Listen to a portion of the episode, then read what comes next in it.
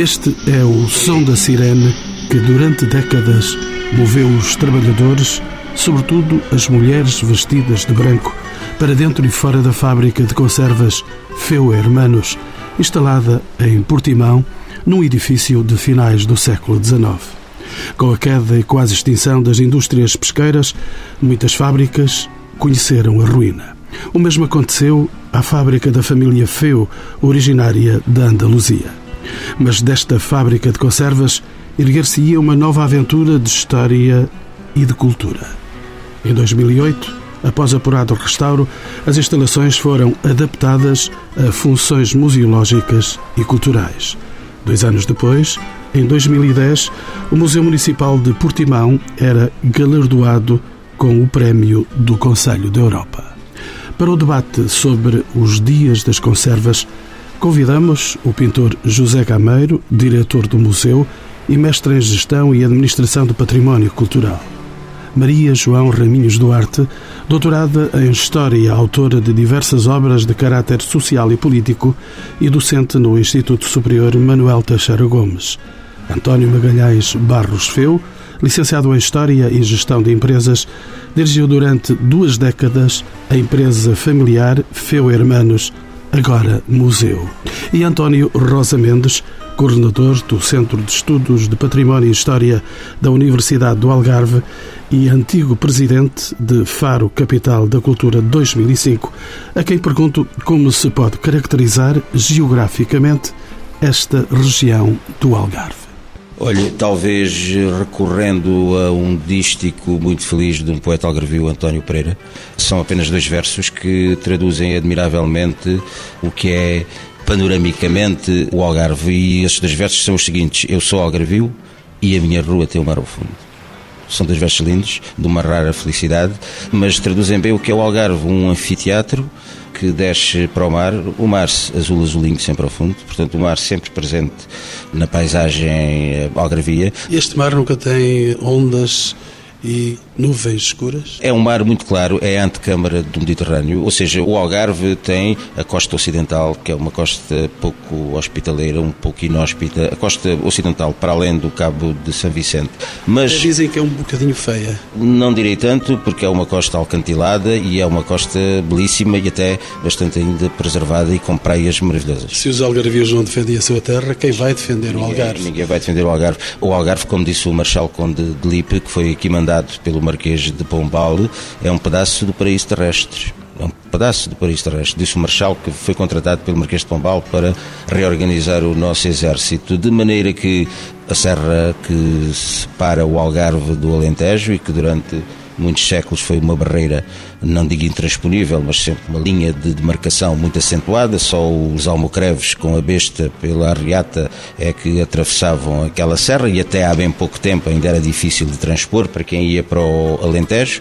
A leste, aquela fronteira do Guadiana, que desde sensivelmente o século XIII demarca a fronteira com Espanha e o mar, a grande costa que vai desde Vila Real de Santo António, que foi, como se sabe, foi construída no último quartel do século, do século XVIII, passando por belíssimos portos. Portanto, o Algarve tem uma ecologia toda ela caracterizada pelo mar, os portos de Tavira, de Olhão, Olhão Faro, Portimão, Lagos, que foram precisamente por isso os grandes centros pescatórios e depois ligados à indústria.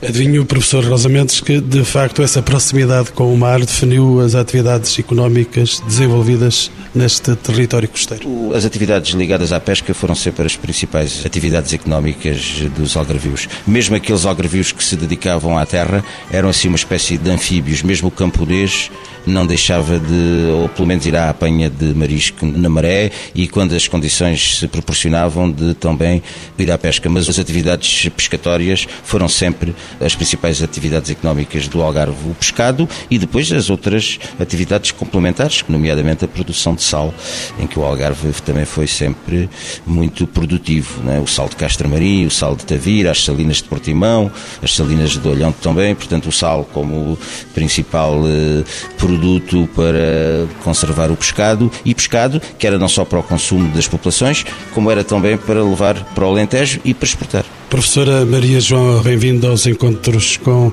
o património.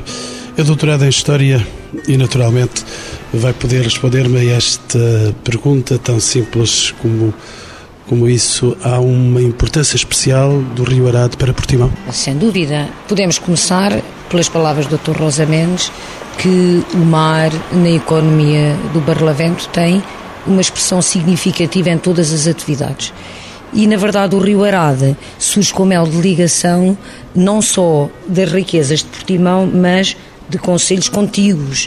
E a Mexilheira da Carregação foi, na verdade, um ponto fundamental que se situou eh, no Conselho de Lagoa. Por isso, o Rio Arado condicionou, e se olharmos em termos topográficos, a localização das fábricas de conserva, vamos ver que elas se espraiam ao longo da margem esquerda e da margem direita do Rio Arado. Permita, no entanto, que vá um bocadinho atrás à sua observação. observação de, dizem que não é bonito. Bom, eu recordo que, em termos historiográficos, a Praia da Rocha foi considerada até os anos 60 uma das praias mais bonitas do mundo. Quando diz que não é bonito, poderá dizer-me que não é bonito agora.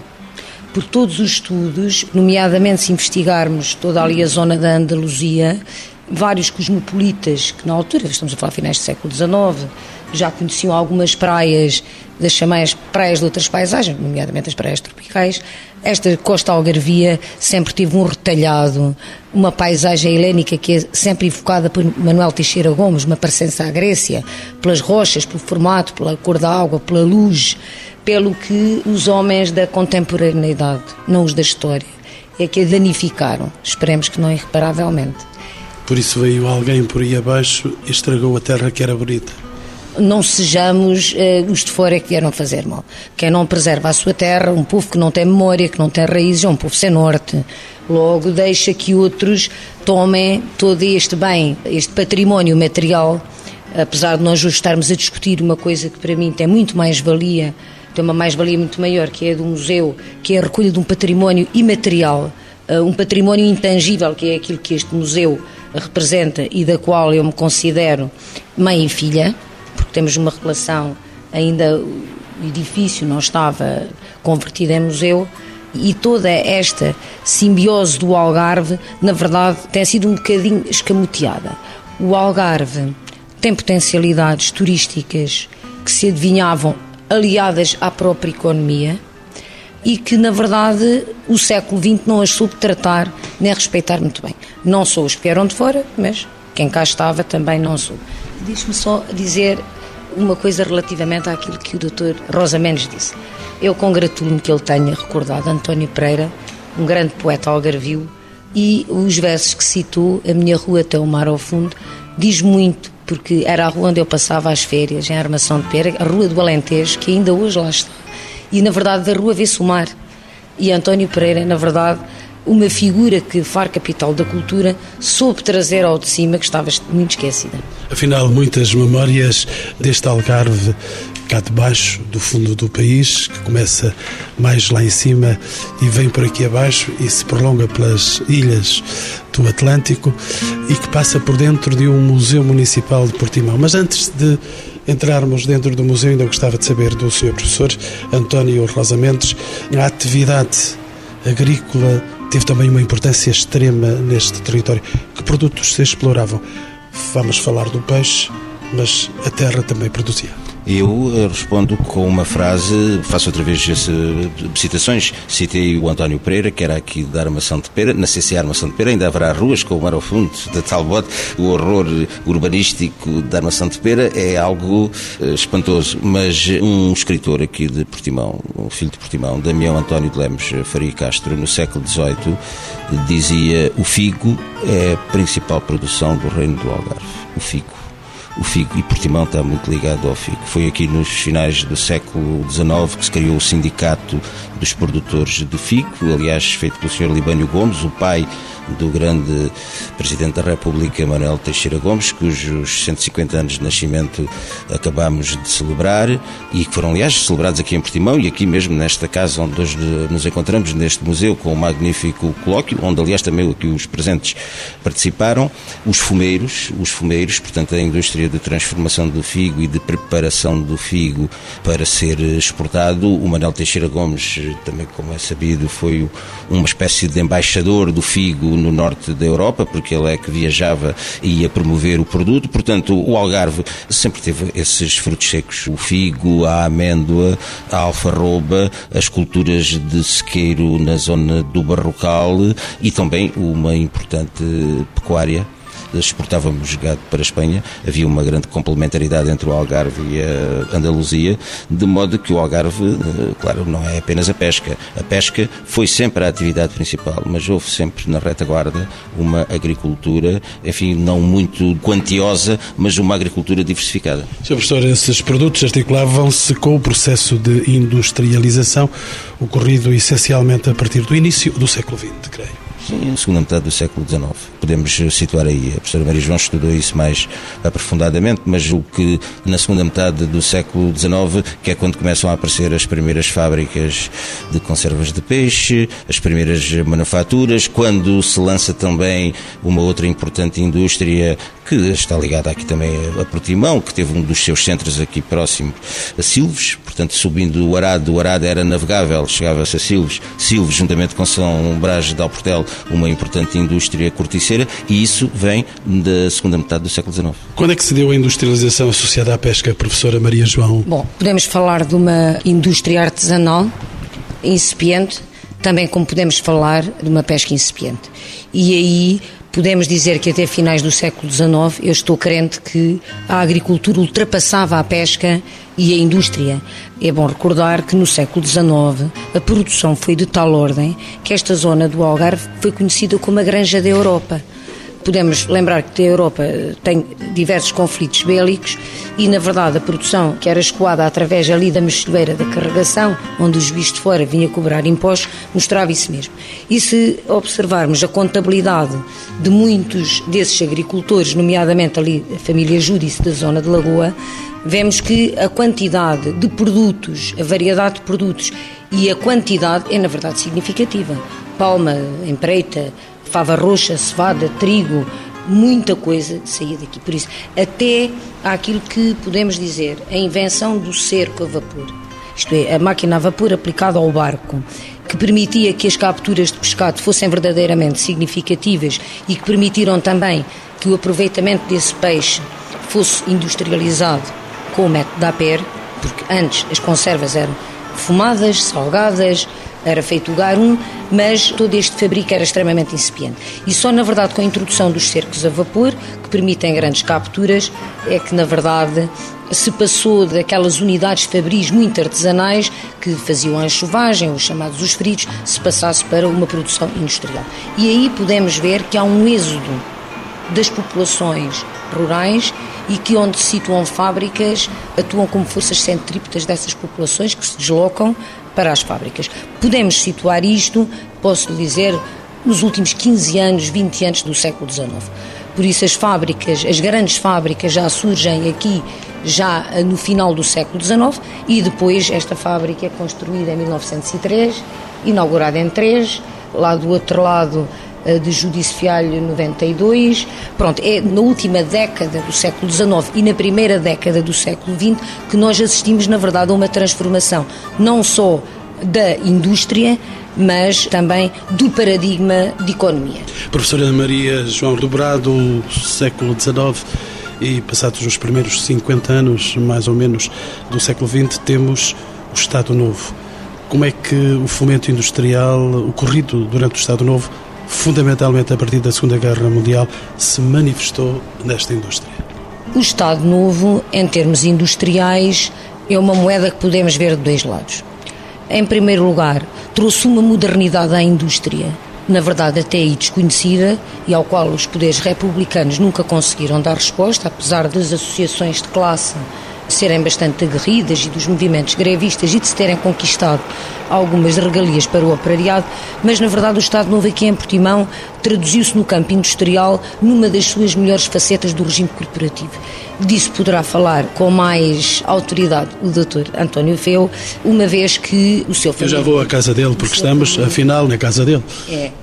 Ex-casa, diz ele. O tio do Caetano Feu Marchena, um andaluz que se radicou uh, e que, na verdade, foi responsável pelo corporativismo e mesmo pela doutrina corporativa aqui em Portimão, fez com que houvesse grandes melhorias, não só na organização da produção. Eu penso que ele e outro algarvio, Sebastião Ramires, que foi Ministro do Comércio e da Indústria, foram os grandes responsáveis da organização corporativa a nível das conservas. E se é verdade que houve uma limitação e acabaram as reivindicações operárias e que chamada liberdade laboral terminou, também é verdade, com a lei corporativa, muitas das coisas que a lei previa e que os industriais não cumpriam, o corporativismo tentou dar resposta aos problemas do operariado. E daí temos o primeiro bairro operário em 1936 aqui em Portimão, as cantinas operárias, mas deixe-me dizer, nós encontramos por parte dos industriais mesmo aqueles que são do regime, uma pressão que fazem sobre a Câmara Corporativa, porque o condicionamento industrial também condicionava o crescimento das unidades. Isto é, se esta fábrica entendesse que precisava de uma cravadora mais moderna, teria que pedir uma autorização especial para essa máquina vir para Portugal. Houve uma coisa boa, é que em Silves, um catalão, André Luís Bosch, montou uma oficina de serralharia mecânica onde todos os modelos, aquilo que nós chamamos da contrafação, foram todos feitos ali. As peças eram vindas do exterior, os modelos, os moldes eram copiados e a André Luís Bosch era pedida muita peça para as fábricas, para as máquinas que pronto precisavam de ser mudadas e alteradas. O regime condicionou de veras a produção industrial. Para além desses uh, pormenores que está a dar com muito interesse, poderia perguntar-lhe, professora Maria João, Quais os principais centros industriais relacionados com a pesca que existiam no Algarve? Já me falou de Ramírez, já me falou de... Vila Real de Santo António, Olhão, Portimão e Lagos. São os grandes centros pesqueiros e, e paralelamente, os grandes centros industriais, caracterizando-se o Barlavento pelas conservas de sardinha, enquanto o Sotavento se caracterizava pelas conservas de atum. E Portimão? Portimão como é que se caracterizava? Sardinha, essencialmente.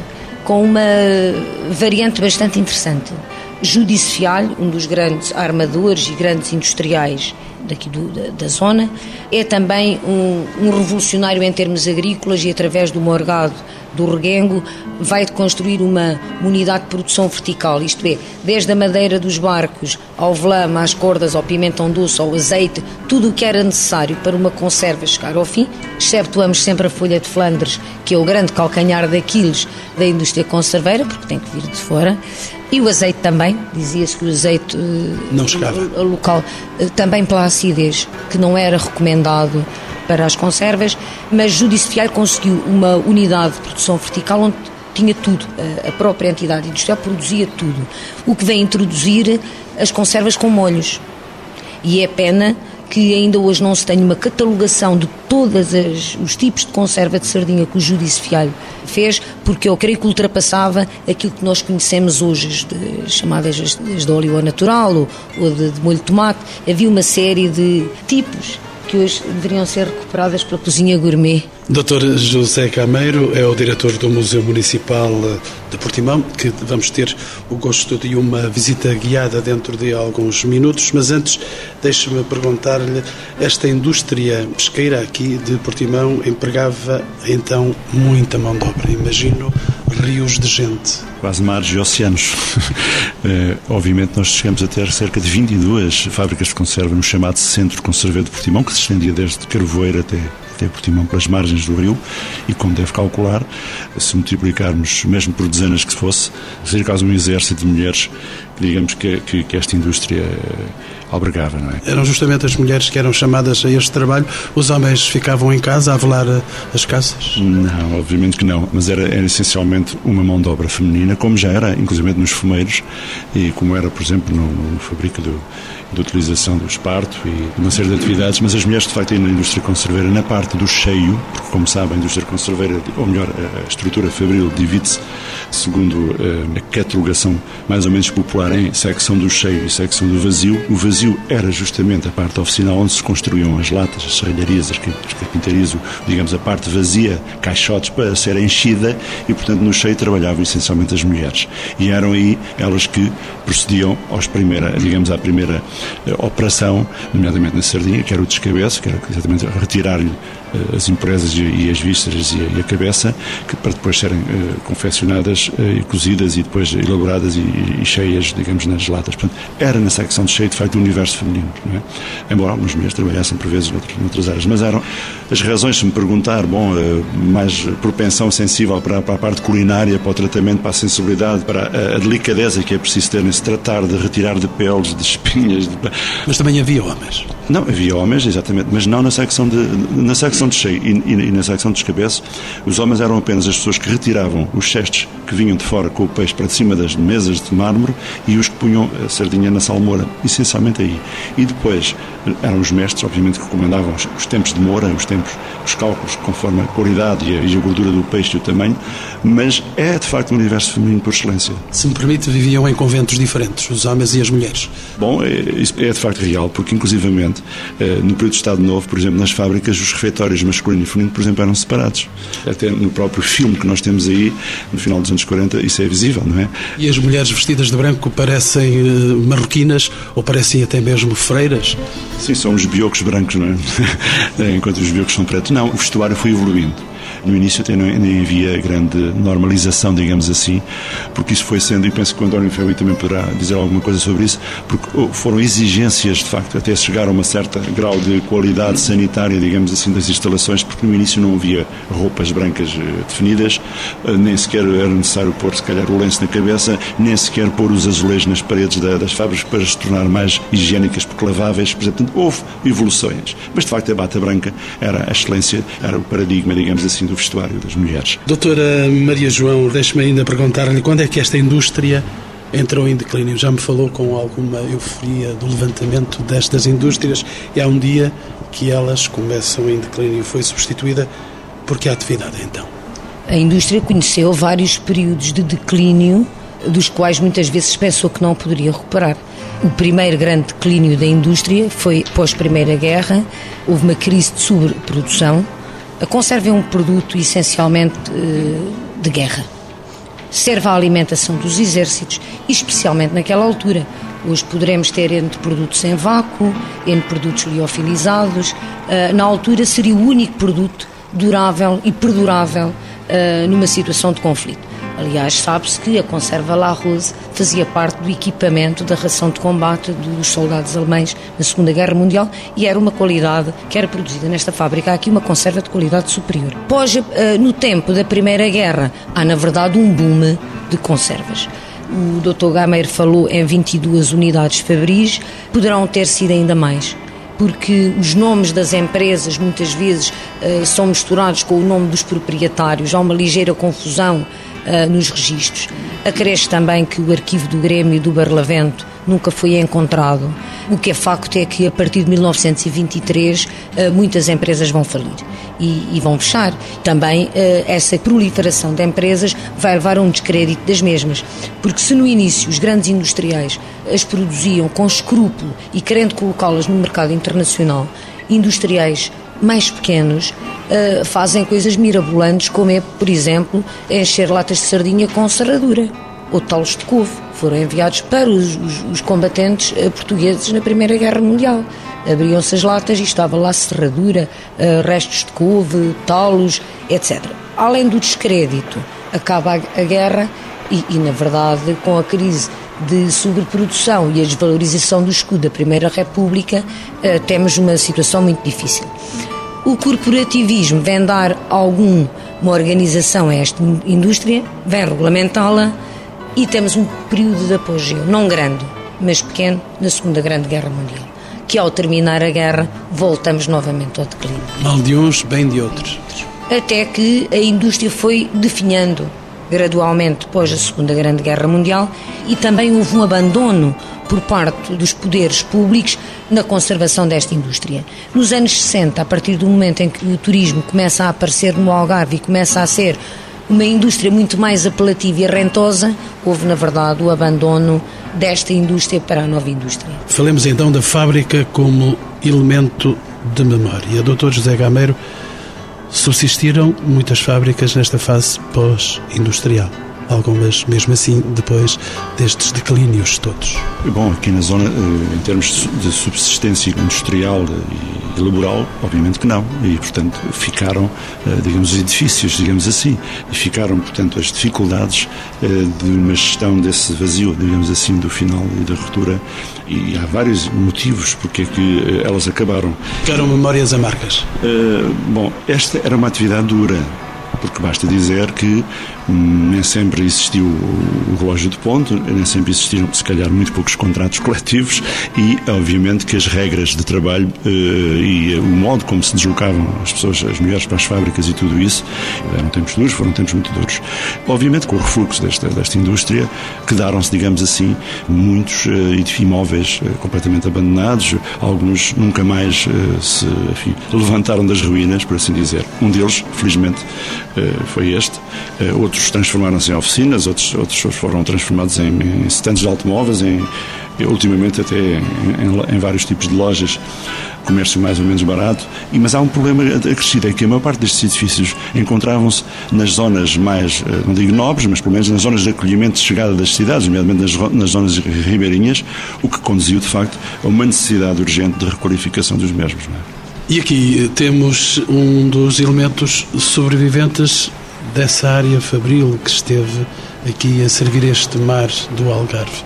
Hermanos Feu é um nome que fala de nossos hermanos. Doutor eh, António Magalhães Barros Feu. Eu, eu, estou na terceira geração dos hermanos, porque os hermanos, como, quando começaram aqui na fábrica, eram o meu avô e o meu tio-avô. Depois ficou o meu tio-avô e o meu pai, porque o meu avô morreu prematuramente e eu acabei por vir para aqui aos 23 anos, porque meu pai também morreu prematuramente, quando eu tinha 26. E, portanto, eu vim-me à frente de uma organização que tinha três fábricas, uma frota de pesca, mais um estaleiro, mais uma secção de vazio, um departamento de vazio que fazia as, as latas, e tinha um conjunto de cerca de mil pessoas, entre mulheres, como se disse há pouco e bem. As mulheres faziam todo o trabalho de especialização, trabalho de pormenor, que era o alentamento, eh, a investigação do peixe. E os homens faziam os trabalhos mais pesados e os trabalhos de ajuda, não só nas fábricas de vazio, mas também o carregar os carros que levavam as grelhas, eh, o azeitamento, etc. Esses trabalhos um pouco mais. Mas o trabalho mais eh, de maior qualidade de escolha do peixe era feito pelas mulheres. Sr. Feu, como é que afinal sobreviveu às mudanças que temos vindo a referir? Ora bem, esta fábrica, esta que era uma fábrica, este museu, no meu entendimento, acaba por se instalar numa das fábricas que, na época, digamos, estamos a falar do final dos anos 50, anos 60, era a fábrica que tinha umas condições eh, muito especiais para poder ser museu no futuro, não se sabia na altura. E porquê? Primeiro porque era uma fábrica referência no Algarve, porque tinha descarga direta, abastecimento direto de matéria-prima pelo Porto, do mar? Do mar, do rio, neste caso concreto, mas do mar. Era uma fábrica bem organizada, limpa, com condições de limpeza, com um espaço amplo. E depois era uma fábrica que era normalmente recomendada para visitas. Quando haviam visitas, vinham do, do, turismo, vinham de visitas estrangeiras, recomendavam sempre a nossa fábrica. Era um modelo arquitetónico especial? Não era propriamente um modelo arquitetónico, era a parte interior, a forma como se trabalhava. Falámos há pouco aqui como é que as mulheres vestiam, vestiam aqui vestiam de branco, os homens tinham o fato de macaco azul, portanto havia aqui algumas regras em que a fábrica tinha uma apresentação mais preocupada com a imagem da fábrica posterior do que propriamente com a rentabilidade da própria fábrica. Eu sei que isso custaria talvez mais dinheiro, essas exigências que havia, o facto da fábrica ser muito ampla e as pessoas terem que se deslocar mais espaços, portanto gastavam mais tempo para fazer determinado tipo de operações. Mas a fábrica era uma imagem também para o exterior. Uma imagem de organização, de limpeza, de bom fabrico, Tínhamos uma marca que era uma marca internacionalmente reconhecida, que era a marca La Rose, tudo isso era defendido nesta fábrica. Porquê é que a indústria foi definhando, como é que há pouco se falou? E isso aconteceu eh, não só depois da Primeira Guerra Mundial, mas também já a partir dos anos 60. Porque começou, a, quando eu comecei a trabalhar aqui, portanto em 1959, havia um, cerca de 400 fábricas de conserva em todo o país. E o que é que aconteceu? Essas fábricas começaram, a partir de uma certa altura, e diz bem a doutora Maria João Raminhos, quando fala na questão da indústria de guerra, as conservas eram uma indústria de guerra. Era uma indústria que ganhava dinheiro durante a guerra e que fora da guerra digamos, estamos a falar de guerras generalizadas, ganhava dinheiro. Mas quando não havia guerras generalizadas era muito difícil a indústria ganhar dinheiro. Começou a haver muita concorrência com 400 fábricas, mais a concorrência de Marrocos, com preços inferiores aos nossos. As fábricas começaram a ter dificuldades, começaram a exportar abaixo do custo de produção. E o, o, próprio Estado, na altura, decidiu reduzir o número das fábricas. Como é que o fez? Não obstante o condicionamento industrial que sempre houve, como disse, para se meter uma cravadeira, para se meter uma máquina que implicasse numa, numa melhoria da produção, tinha que se pedir uma autorização. A partir daí, foi-se buscar ao fundo corporativo a maneira de amortizar fábricas e as fábricas começaram-se a reduzir. Umas morreram por elas próprias, outras foram ao fundo corporativo buscar dinheiro para acabar com a fábrica, acabar com a produção. E daí hoje temos para aí uma dúzia de fábricas que tivemos. Dois passos em frente, estamos dentro do Museu de Portimão. Como é que a Câmara resgatou este edifício da fábrica Feu Irmãos? Uh, Dr. José Camero. Este projeto estava uh, a ser desenvolvido já nos anos 80 e não numa perspectiva logo, imediatamente, como museu, embora houvesse uma comissão instaladora uh, com esse nome, mas preocupados mais com o resgate, digamos, patrimonial de uma indústria, até de uma arqueologia subaquática que, digamos, emergia nas praias, quando eram assoreadas com os milhares de, enfim, de artefactos, de moedas, de metais, enfim, e portanto houve um conjunto de circunstâncias, digamos, objetivas, como se diz, eh, que proporcionaram essa formação e essa preocupação, porque também nessa altura o património industrial emergia em Portugal, eh, até aí não havia de facto a sensibilidade para esse tipo de olhares, e esse conjunto e o facto de também, enfim, eh, de alguma maneira também estar um pouco sensibilizado na minha licenciatura nas Belas Artes por essas áreas, fizeram com que se começasse a criar, digamos, um corpus uh, e com algum conteúdo, uh, digamos, patrimonial. Conteúdo para museu. Conteúdo para museu, obviamente, mas antes do museu tinha que haver o conteúdo, não é? E esse não podia, eh, digamos, tinha que ser aproveitado e, e, portanto, não estávamos tão preocupados em edifícios, estávamos preocupados, sim, nas memórias, nas relações de uma perca e da erosão que eh, essa memória sofria nesta zona, que de facto também intensamente era submetida a uma eh, digamos, física das suas falésias, se quisermos pensar em termos de turismo, mas essa duplicidade erosiva levou-nos, de facto, a uma preocupação pela procura dos documentos dessa história imaterial material eh, que nós eh, referenciamos como as memórias, as entidades dessa sociedade local, no fundo, basicamente, que se depois ramificava pelo mundo, obviamente. Nós estávamos Essas dificuldades, entretanto, eh, foram colmatadas com o grande dia da abertura do museu em maio de 2008. Mas, obviamente, que também houve aqui uma percepção da autarquia quando surgiu a proposta e a possibilidade de adquirirmos esta fábrica. Porque já existia um conjunto, eh, o tal conteúdo, como eu há pouco falei, que justificava, que legitimava e que validava de facto essa aquisição e essa, e essa futura uh, abertura. E, e, portanto, também é, é preciso não esquecer que os tempos eram de existência do chamado Programa Operacional da Cultura, dos quais nós nos escorremos como candidatura e que foi aprovado e que permitiu, obviamente, também este investimento de cerca de 10 milhões de euros, não é? E permitiu essa alegria de receberem em 2010 o prémio do Conselho da Europa. Sim, foi, foi, foi estimulante. Nós já tínhamos sido, enfim, referenciados pela APOM como o melhor museu em termos de menção rosa, com o Turismo Portugal também a dar-nos um, um prémio e, e, finalmente, essa prestigiante referência que também para a museologia portuguesa foi importante, porque esse prémio em 30 anos apenas duas vezes veio para Portugal, nomeadamente em 90 e agora em, em Portimão. Bom, nenhum de nós trabalha para prémios, como é óbvio, mas quando eles vêm e, e que são referenciados e que são mais valias sempre, não é? e, e dão-nos mais responsabilidade, obviamente. Doutor, estamos num canto encantado de crianças, onde elas brincam aos peixes e brincam às cores. Vamos entrar no espaço propriamente dito do museu e vamos ver uma parte substancial. Vamos ver a vida industrial e o desafio do mar. E chega o barco cheio de peixes, estão a rede já por cima da água. E chegam à lota de Portimão e aí, exatamente depois do leilão, vão para as fábricas. E como não há frigoríficos nem câmaras frigoríficas, a sardinha tem que ser processada imediatamente e, portanto, as mulheres são chamadas pelas sirenes para virem para a fábrica trabalhar. O relógio de ponto? E depois entramos na sala onde elas começavam uh, o seu trabalho, que é a sala, a casa do descabeço. E aqui, digamos, o peixe entrava nesta fábrica pela janela que estamos a ver, com, com vinda com os, os, os cestos cheios de peixe dos barcos do lado de fora, do rio, e entravam aqui, os homens lançavam sobre as mesas de mármore eh, os milhares de sardinhas e as mulheres iam começando, obviamente, a tratar delas da forma mais indicada para fazer a conserva, não é? Digamos que era um vai-vem que se estabelecia aqui. Constante, um vai-vem constante, é esse o nome. Era vai-vem, o transportador de peixe e, e, e, e, a entrada de cestos cheios e iam cestos vazios e era um ciclo que, que, permanente enquanto houvesse peixe no barco, no porão, não é?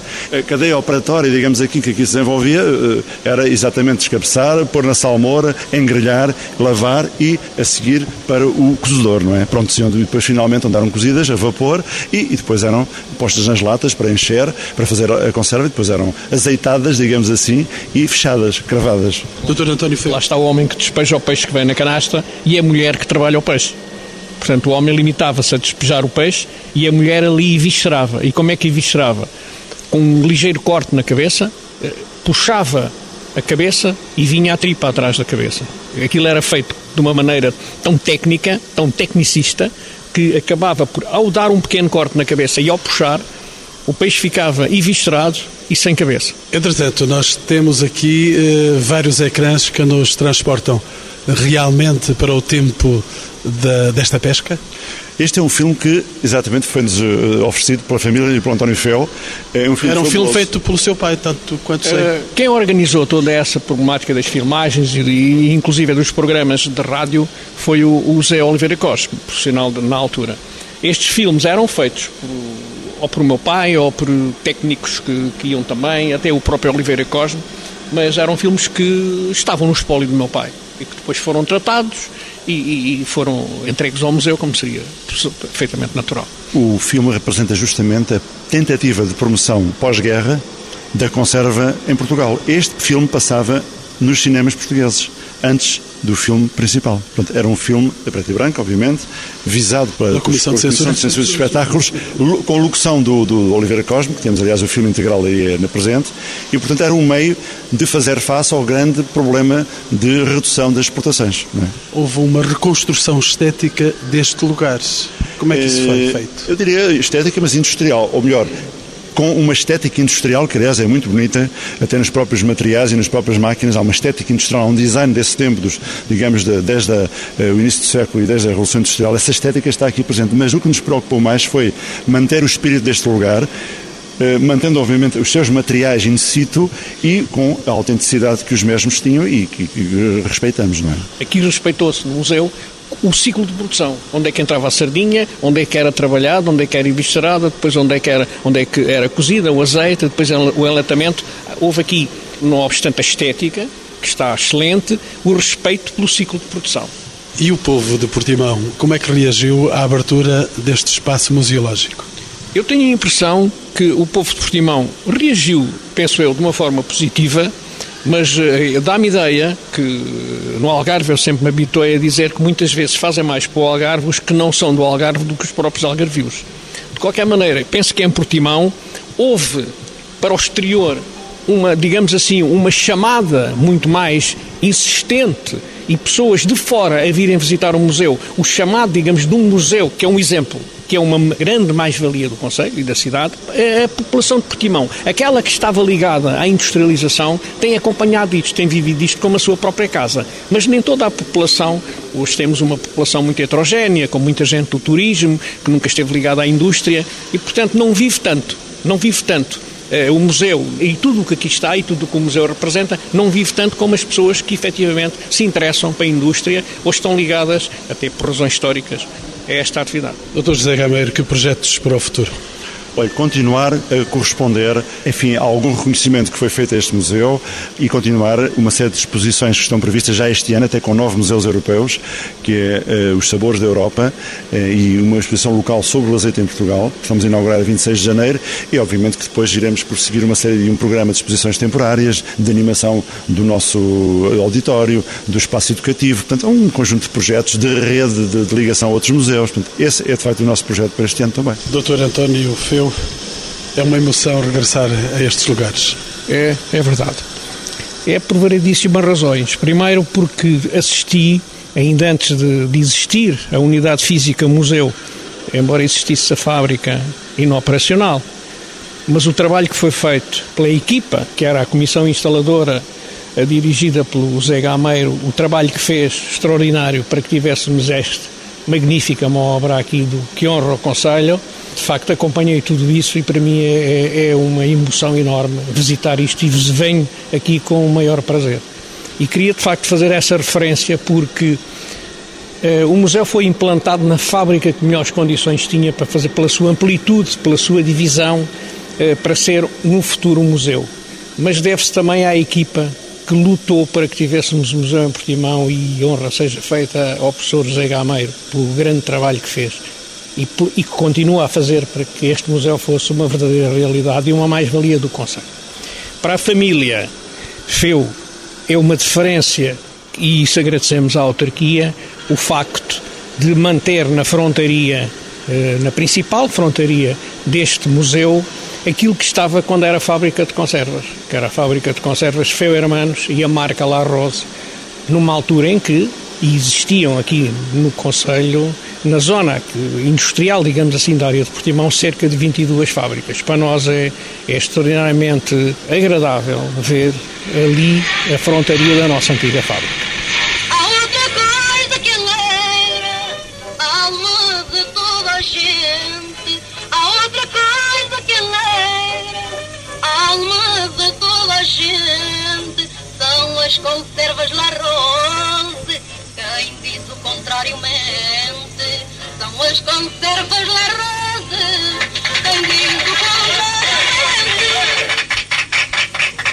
Conservas La Rose, famosas pela sua qualidade inigualável. La Rose, só La Rose, sempre La Rose.